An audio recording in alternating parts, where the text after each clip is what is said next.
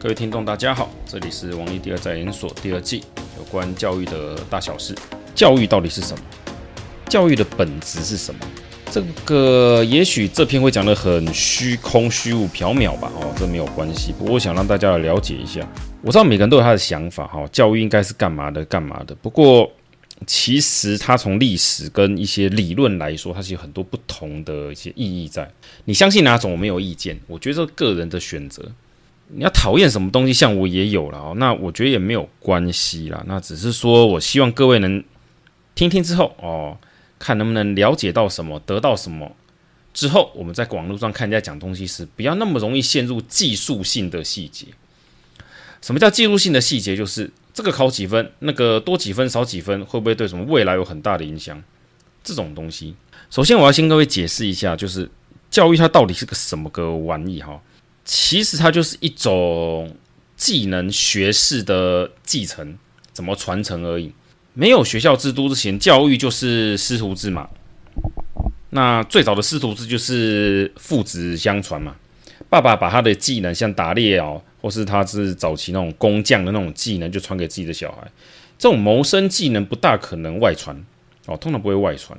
所以只要是以前，你看任何的记录跟古代那个。模式哈，我后面再跟各位讲一下，就制度模式，其实都是在保障这种技能的传承，因为没有希望自己小孩失业嘛。啊，当然这种继承制度有好有坏，我们就不提。所以总之，最早的教育的目的，它本来就是基于一种阶级复制来的。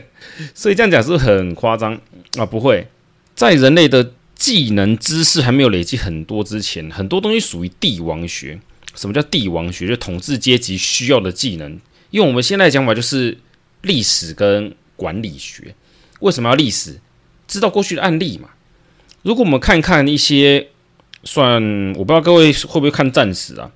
好，在战史跟一些过去，有时候我们看那种就是是算是记录回忆录久，就会发现，其实很多我们那种将军名将之类，他可能完全不知道远方的某处其实也发生过同样的事情。也不要忘记哦，以前人的寿命没有那么长。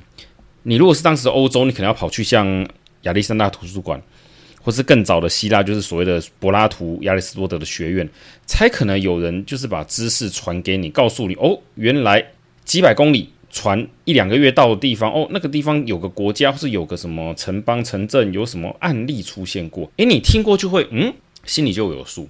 所以对统治者来讲，他看到了什么东西症状，好，可以让他了解到，诶，将会发生什么事，我该怎么做。所以历史啊，这个东西是有些必要的。那你说管理是什么意思？其实这种数字化管理的概念，可能很多人不晓得哈。这数学啊，以前我在日本是叫算学，还有在西方有些地方对数字管理都是一种独门技艺哦。就类似说你怎么样快速运算，做些表格记录，甚至可能做图表，那很容易理解状况这种的，其实都是一种技能。商人的那种商人世家。或是说像一些做财务的哈，做国家算政务的那种，这都是一些很早那种技能。不要讲这种东西，就是像战史哈，我拿战史来讲就好了。很多人看军事的战史的时候，都会觉得说，诶，这个就是谁打谁，谁打谁，又打来打去，我阵型怎么排好？这什么鹤翼阵，那个鱼鳞阵，这个什么雁行大雁飞过去，那只鱼咬出来，就是很多很奇怪的这种讲法。这其实如果你一开始在看的很容易陷入这种的迷失，但其实这个问题在哪里？就是真正的我们所谓那种阵型的那个，像我在专栏哈，我方格专栏有提到，其实真正的阵型就是一个最基本的概念，就是怎么样把好几个人的力量发挥更大，就是一加一大于二的意思哦。排一个阵型，十个人发挥超过十个人的力量，可以攻击，也可以防守哈，可以很多很多那种的功能。你说这要学吗？要。重点在于训练方法，这就是考古学的问题了。有时候我看到一些考古记录，翻到以前就是怎么教人家，就是打仗干嘛？呃，也不是打仗，就是那种很像是战斗技巧。那看看之后，你如果对军事有点了解，就要发现说，哦，原来如此。他为什么排那个阵型嘛？啊，为什么要排那种密集阵，或是那个阵没有那么的密，有点宽度，都有理由。为什么要排密集阵？因为他们可能，你看他的盾牌大小跟他的那个长枪长度，就知道他其实是依赖群体整个的压力压上去的。他并没有想要前线那个战士拿个两三公尺那么长哦，那种长枪去戳人家，他就是一个墙壁往前推压压垮对方的阵型。因为在希腊或者说罗马那种年代去想，你前方有个几十上百人那种的重装的方阵，拿着长枪戳过来，你其实推不回去，你没有力量，你就会被反推倒地。倒地你能怎么办？不怎么办？对方的阵型过来，他就算没拿枪插你，光踩都可以踩死你。啊，当然可以的话，顺便有人就往枪下面捅一下，你就挂了嘛。那罗马为什么不是这样吧？因为罗马是短剑嘛。哦，这里你们去看一下，它是属于短剑，短剑需要一点挥洒空间，所以它不能排得太密啊。当然有密集的做法，但大体上来讲，它就不会密到完全没有办法动。这种阵型，如果你看中国古代，像我们比较常看到是明朝了，像戚继光。就是什么打倭寇啊，他不是有排出那个叫做什么？就是他在他那种兵法书里面都会写他怎么去训练，怎么去排阵。看完你就会懂，阵型其实是基于他们的训练模式来的。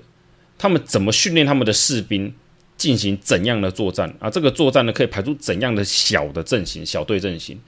那这有的小队阵型可以排列出最适合发挥的那种，就是更大那种做法。就我们所谓叫做大队的那种大阵型，这意思是，是说这边有十几二十个的小队组成个小组，就是我们说五嘛，行五那个五嘛，一个一五啊。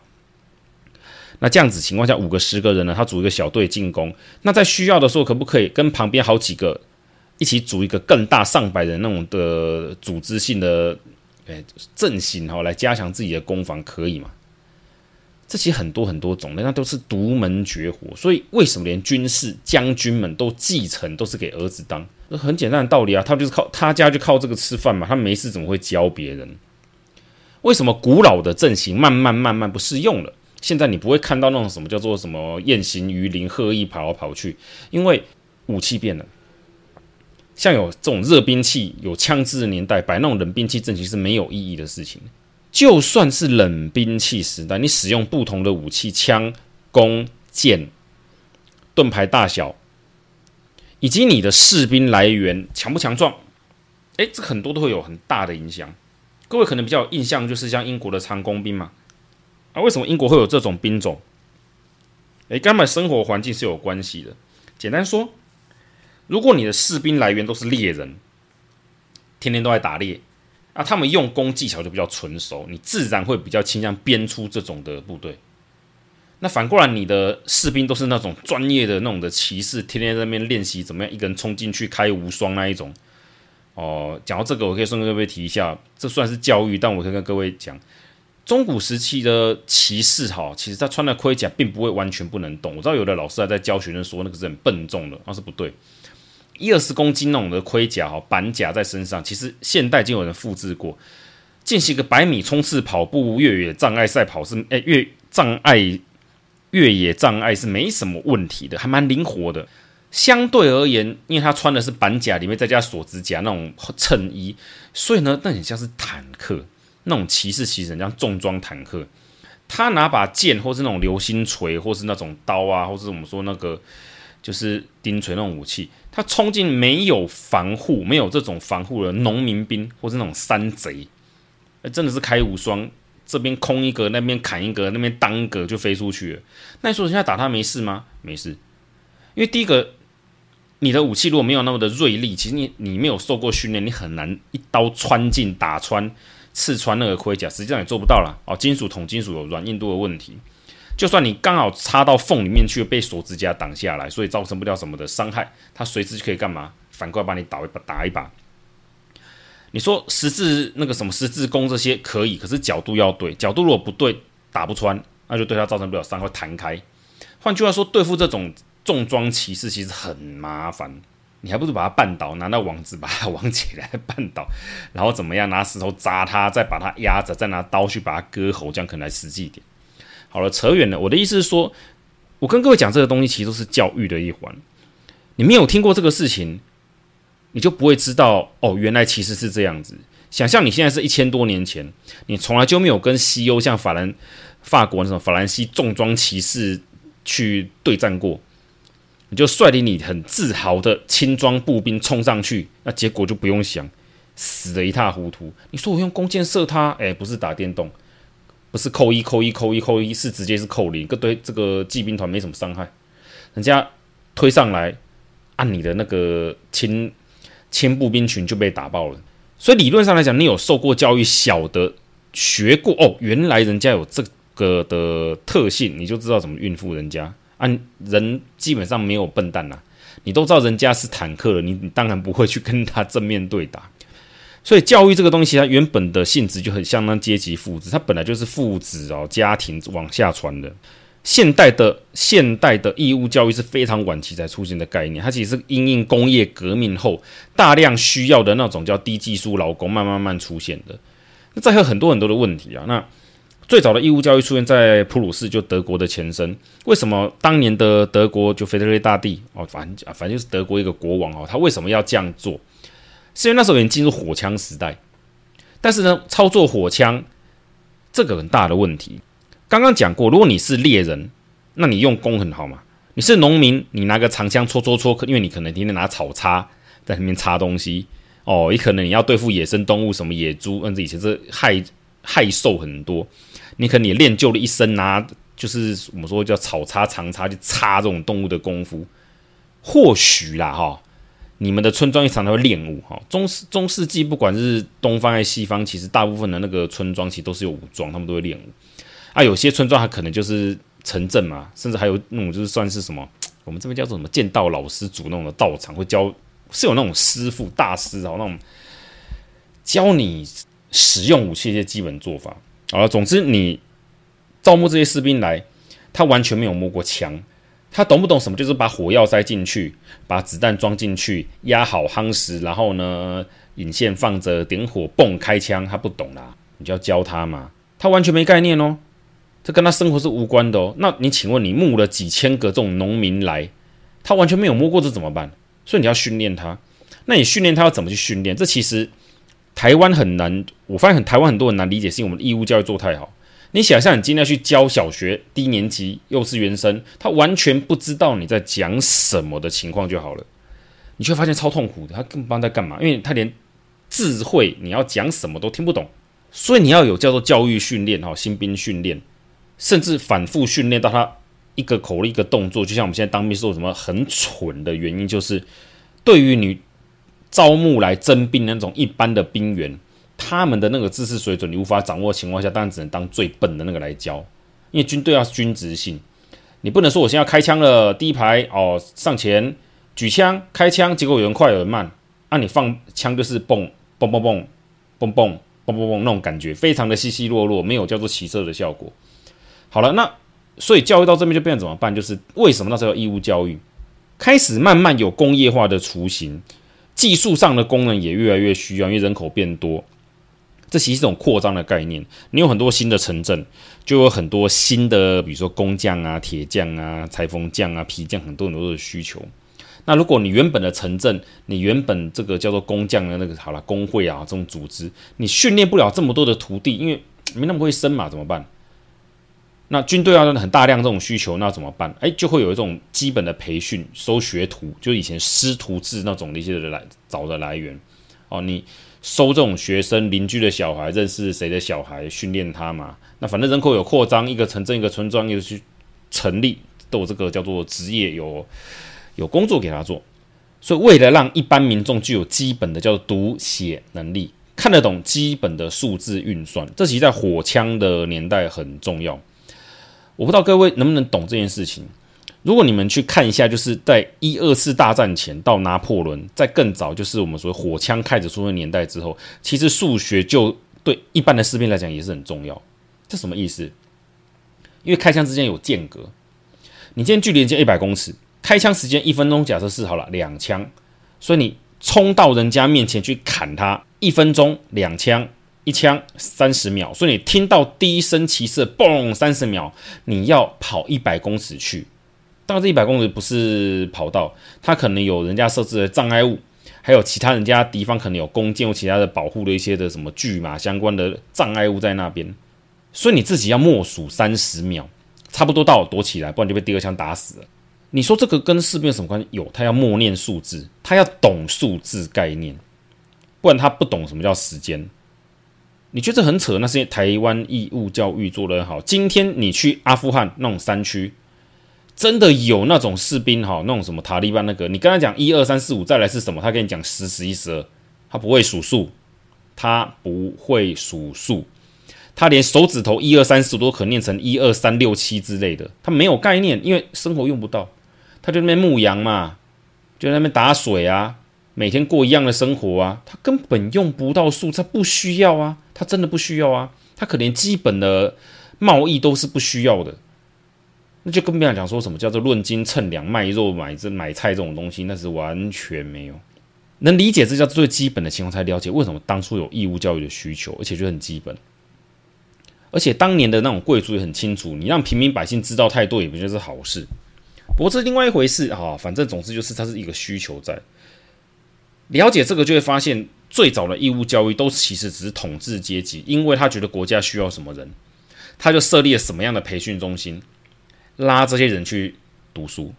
不要以为大家很开心，对于大部分的平民来说，不管他是农民还是什么工匠、铁匠、什么匠都可以，你是在浪费他的时间。对他来讲，当兵没有好处，真的没有好处，他还赶快去耕田哦。不要以为农民整天闲着，耕完田还是有事可以做的。你是其实在浪费他们时间，是让他们亏钱。所以早期征兵是要给相当大的叫做嗯福利，还没有爱国教育全都是这个样子。换句话说，你要让他知道教育是有意义，他才会来呀。好了，那慢慢慢慢军队有了，当工业化之后，需要越来越多基础的人了。就像你现在工厂的劳工好了，你觉得？台湾任何一家工厂的劳工不懂得基本的算术行得通吗？我想大家心里也可以心里有数了。没有什么工作会需连个基础加减乘除都完全不行的人，他能做得好，其实在台湾很难。现代工业跟近代好，不要讲现在，近代的所有的叫做传产啊、电子业什么都一样啦。只要它是个工作，几乎都需要那基本的数字概念，不是数学哦，数字概念跟认字。读书写字能认字是件很重要的事情。再问一下，有没有幼稚园老师？有的话，去想想看，你教群完全不认识字的学生，教到他们懂规矩，简单吗？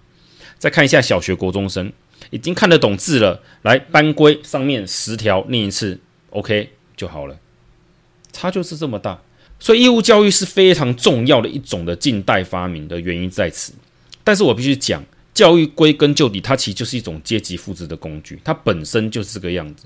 是我们后来因为整个社会的需求、社会需求、工业化，然后呢，贵族制度慢慢退出了舞台，变成所谓的叫做中产阶级的统治方法。但其实有相当多的资本家那种成分。不过我必须跟各位讲哦，不要把贵族改成资本家就觉得都同，完全不同哦，权利义务相关系是不一样的。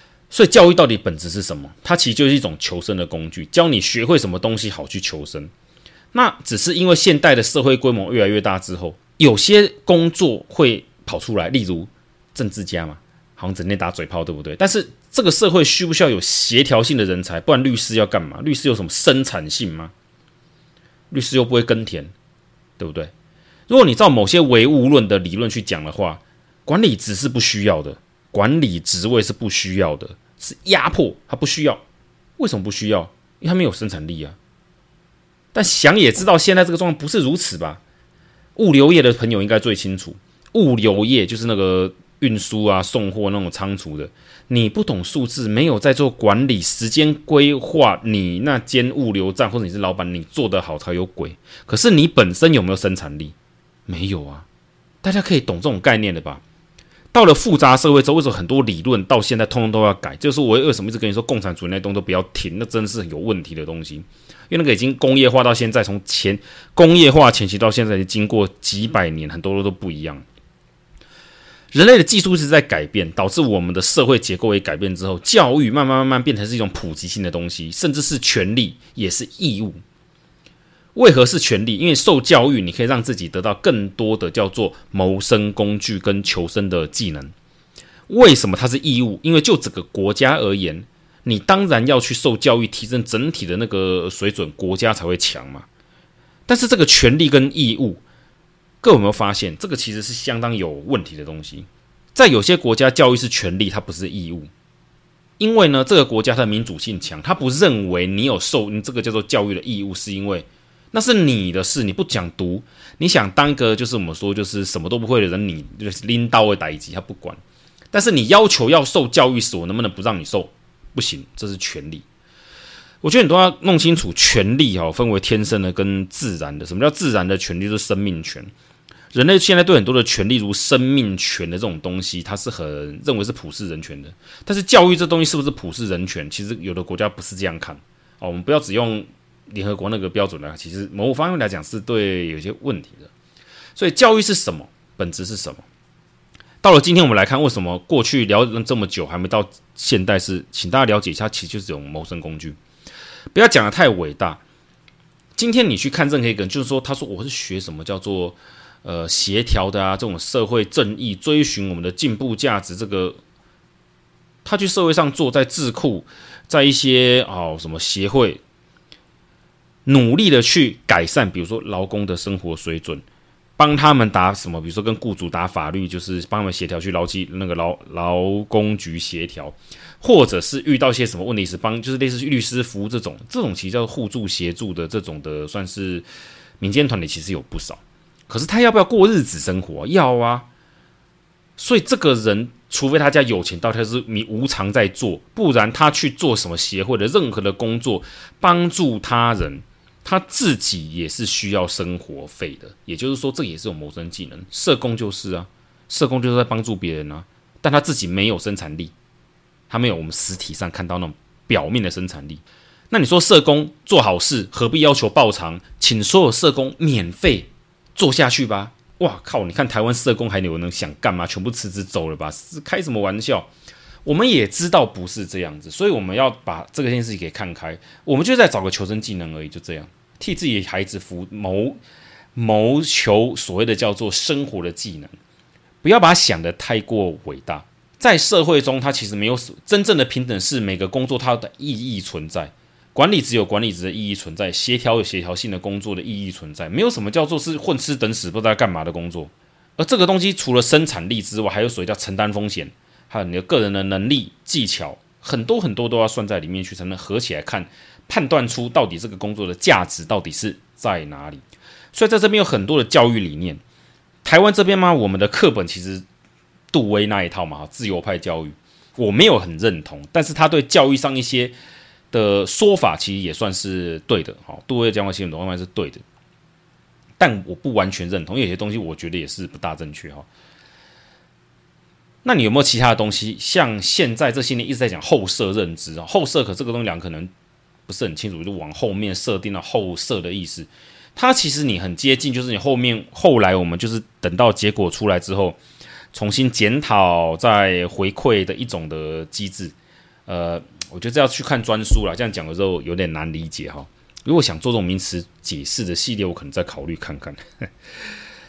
我的意思是说，不管你采取哪一家理论，教育它始终摆脱不了一个很沉重的色彩，就是它是希望学生小孩能够学到一技之长，谋生的办法出去的。不管哪个工作是不要薪水的，都要啊，他都要过日子，都要过生活啊。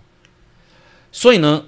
越早摆脱纯道德性的要求是最好的。不管你会遇到有些工作的道德水准品质较高，你说如果我们没有这样教，那不是就是所谓的叫做一切看钱吗？啊，这个也不正确。今天如果我们说某种职业很高尚，你应该去做，没钱也没关系，有极高的社会地位，请问是怎样的职业？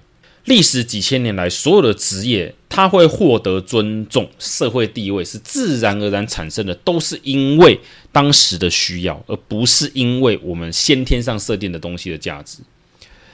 古老的年代，祭祀的社会地位很重要，因为为什么？他跟神沟通嘛，这种神职人员当然很地位很高啊。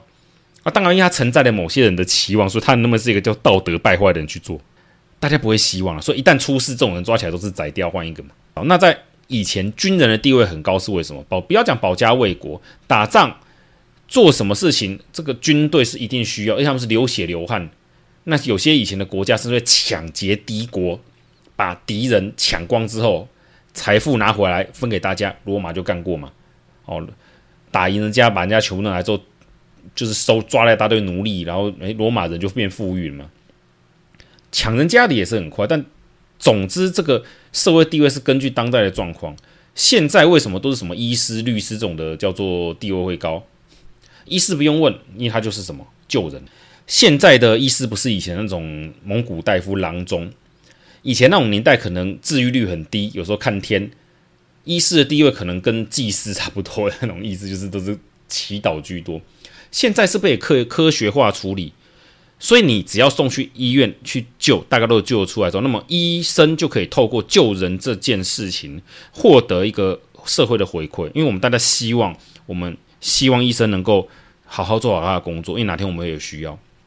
其实所有的工作都是如此。我们今天会对这个有很高的社会地位的期待。第一个是难。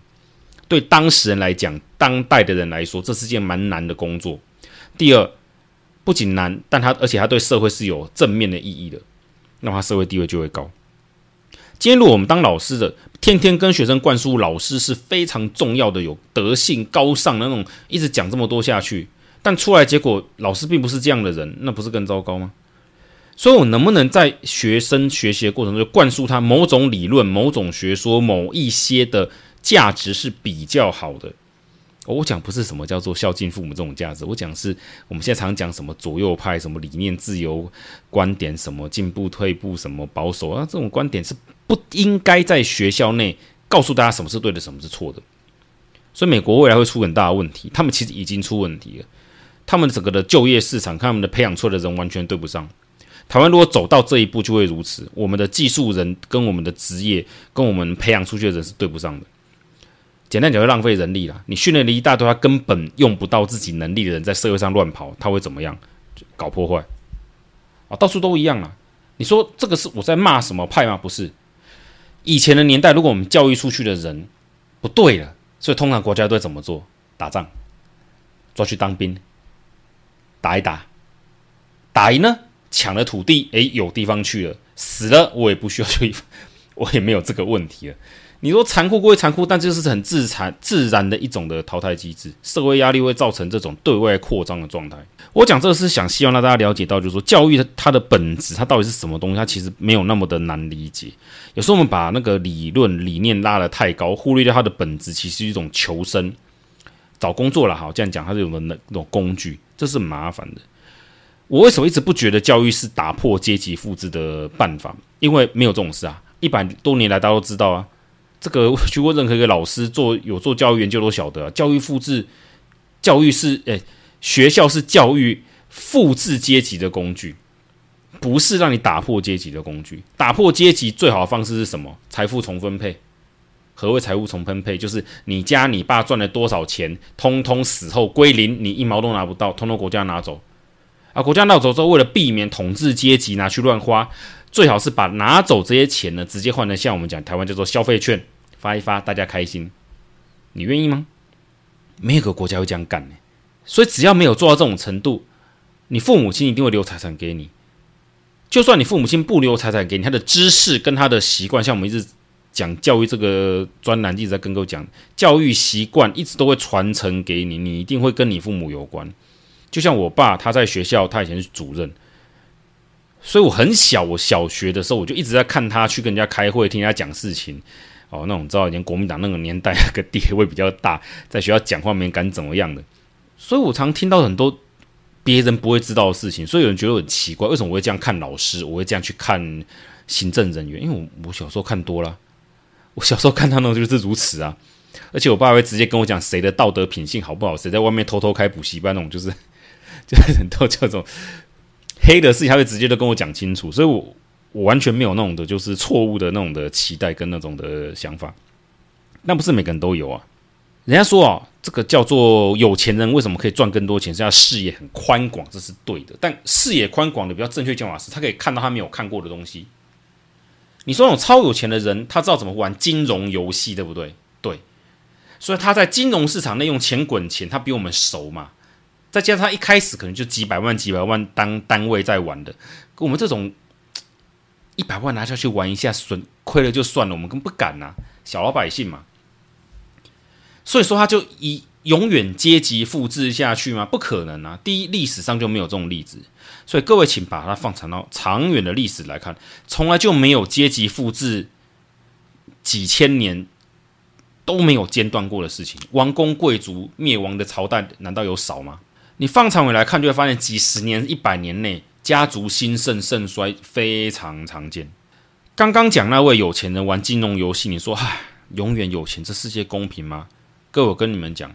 哪天一个运气不好，例如遇到像以前二零零八金融海啸，不是很多美国那种做金融一堆的倒掉吗？破产吗？各位去追追看，当时这些人扣掉有一些就是经理人跑掉逃掉的，有些资产几乎是破产的这些人，现在有几个东山再起？不多。为什么？你习惯一百万、两百万、一千万这种单位在花钱赚钱的人，今天要你去赚。打工，因为你现在没钱去打工，去 seven 上班，你做得到吗？就算你做得到，你也从来没有学过叫做很低的投资办法，你也不知道在你钱只有这一点的时候，你该怎么做。或者更极端点来讲，今天你学习的都是帝王术、统治术，都是管理百万大军那种大的，突然之间王朝崩毁了，王子流落变成流落民间一般人，请问你要去哪上班？你有办法说，哎，我过去是帝王学，我是王家第一王子，所以我现在要找工作，内阁总理大臣，我去死吧！你谁理你？你去一般公司上班，你从来没有学过这种东西，你能不能应用你的这个叫做过去的管理经验去管这家可能才十个八个人的小公司当经理？你可能也没有办法。所以大家能懂这种概念吗？并不是说这种。有钱的资本家，他就永远在那边。他们只要一个机运时运不好下来了，我去看过很多这种老板的小孩，其实不怎么样。其实他不怎么样，不是他这个很蠢、很笨、是白痴，而是因为他学的都是像公司治理、公司经营这种东西嘛。那一旦万一他公司出状况了，他其实没有办法东山再起，因为他没有那个技能。就是这样讲了，他爸当年白啊，他阿公当年白手起家。但他的爸爸是扩张太快，他已经没有在基层历练了，啊，他自己就不行。那会不会下场很惨？可能是不至于了哈。但是再变回大公司、大企业，这例子其实很少见。各位可以看到那种就是大到某个程度企业的，好像一旦出了什么状况往下掉之后，就是缓缓下降到一个地方平下来。为什么会缓缓下降？因为他们已经没有办法做那个东西之后，累积不了这个经验、那个人脉，他们的投资、他们的叫做。经营那个企业经营也没有办法做到原本的情况，他们获得财富的速度就下降，然后慢慢慢慢回到他们技能上的一个叫做均衡点，也就是说，原本学习的东西可能正好让他雇个十个二十个小公司的那种小小企业是可以的，他就会维持在那边。因为人的聪明才智，我们当老师就知道这是很均值的。大部分的人之所以那种很厉害，干嘛？有时候他爸爸妈妈厉害，像我们看很多老师的小孩。也没有很聪明啊，但是为什么成绩那么好、优秀啊？那、啊、就从小练到大嘛，习惯也养成了嘛。没事就在那边读书、翻书是一种兴趣。上网看东西，你会发现玩的游戏，他就是会比别人去多想几步，怎么样把那数字数据弄上去，怎么样去刷怪比较快，他就是比别人会想啊。不会任何啊，我教我孩子，我也是这样，我教他怎么刷怪 比较快啊，要不然他这边打半天，我自己都看得好难过。我连刷怪都可以教小孩。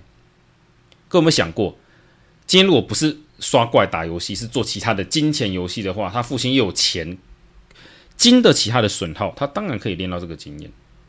但反过来讲，就很像是今天一个指挥百万大军的元帅，他的儿子呢，连少尉都没当过，会不会出事情？铁定出事。其实不用讲太多，你去看那个一次大战之前，欧洲那种就是有王室的国家。他们去打仗，什么第一军团、第二军团，什么第几军，其实常都有王子挂着那边当指挥官嘛。那实际的指挥官都是副官跟参谋长啊。那你去看这种王公、王子啊，这种贵族在指挥打仗行吗？都不行啊，真的不行啊。为什么不行？因为他们算是我们讲说叫做空降，然后跳着升，很像我们讲那种笑话，就是第一年。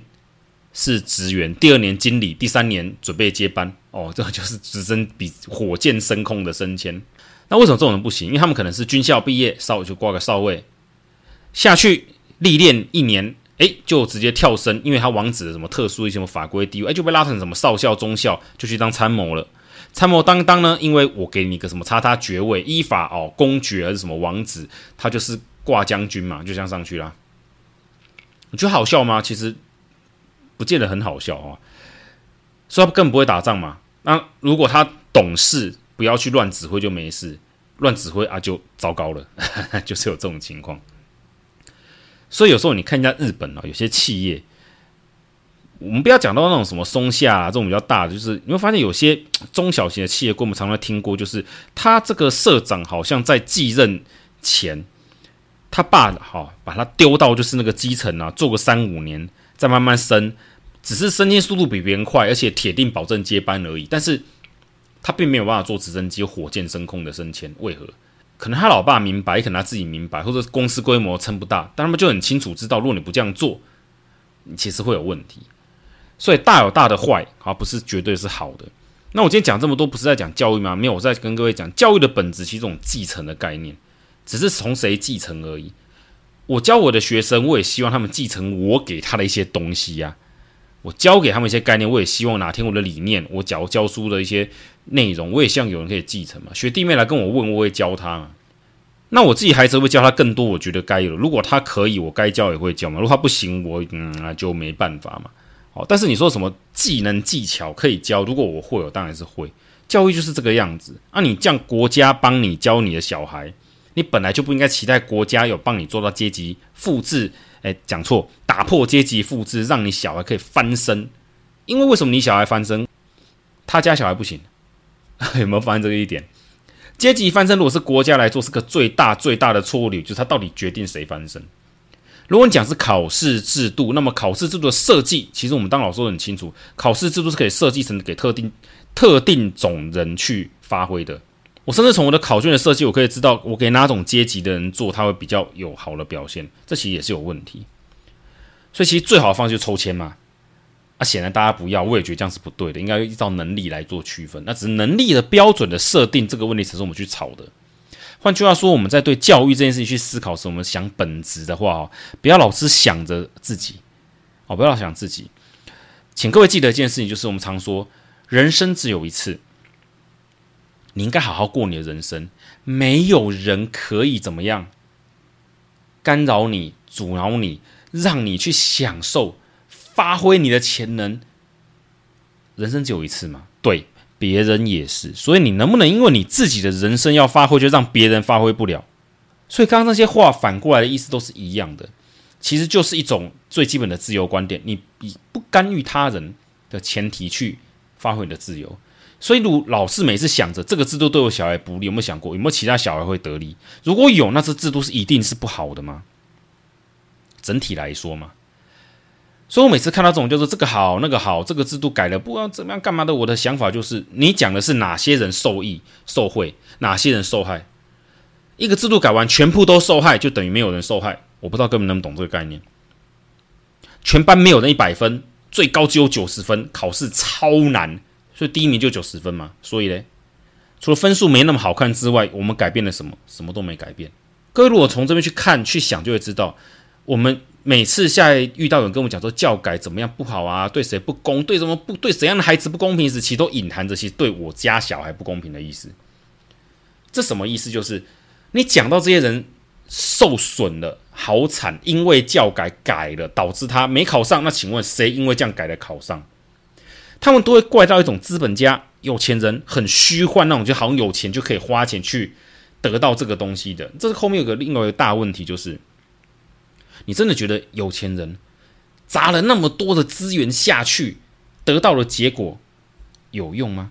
在现在这种学历通膨的年代，你们不会觉得我设计个制度，让有钱人可以花好几倍的钱，就能让小孩得到学历的制度，其实更公平？因为我让他浪费钱，因为学历反正贬值了。那、你说这不对啊？他考到好的学可以去继承啊。呃，如果是私人公司，他就算小学没毕业，他儿子也是可以继承啊，倒掉而已嘛。这问题是公务员考试这些东西相关，对不对？那好，我就公务员考试的时候，我再设个门槛啊。你是假的大学生，你就考不上嘛。所以其实这个问题到头来再讲一次，教育的本质就是一种继求生的东西，是一种继承的概念下来的。那么最后我们要来讲，就是说，你觉得任何的东西的改变，这些东西到底是公平还是不公平？请记得，你画了一条线，这条平等线就有在它之上跟之下的人。你觉得原本的那条线不公平？啊，还要讲说公平，改了这个就不公平，是为什么？你要能讲出来，受损人是谁？获利的又是谁？到底有多少人？如果我改变这个制度呢？得益的增加一千人，损害的增加一千人，表示两个是一样啊？有没有叫做大家都得到利益，大家都得到损失？没有。一样啊，全班都一百分，那谁这个叫做没有鉴别度吧？大家都零分是没有鉴别度，但严格来讲，大家都是一样的意思的，就没有差，反而不会有任何的比较结果出来，也不会有我们讲那个问题。其实应该说，我们在看这些人在批评什么教育改革跟教育是在干嘛之类时，其实都很严重的叫做主观意识。我也不能说错，因为今天换作是我，我孩子考试没考好，我也不爽啊。如果是因为我觉得，假设我觉得考试考卷出太差不，我也觉得不爽啊。但是呢，我们能不能客观的来看自己处在这个位置时，我们能不能去做好这个事情，其实就是一种个人的责任承担，跟我们怎么叫做专业的问题吧。啊，这也是是可以这样讲。所以是希望很多老师，如果呢，假设有听，我知道有些老师有听，就希望大家能够理解，就是说，对得起自己最重要了。就是这样，对得起最最重，对得起自己是最重要。教学啊，现代的教学，我们该教的教，因为科任老师啊、班导不一样嘛。教好你自己可以教的事情，你对得起自己良心就可以了。就这样，我觉得就如此啊。爸爸妈妈呢，就拜托一下，教小孩也是对得起自己的良心，不是对得起他，是对得起自己。毕竟人生是他的嘛，对不对？我们当然希望协助他，但是呢，那是他的人生。好，谢谢大家。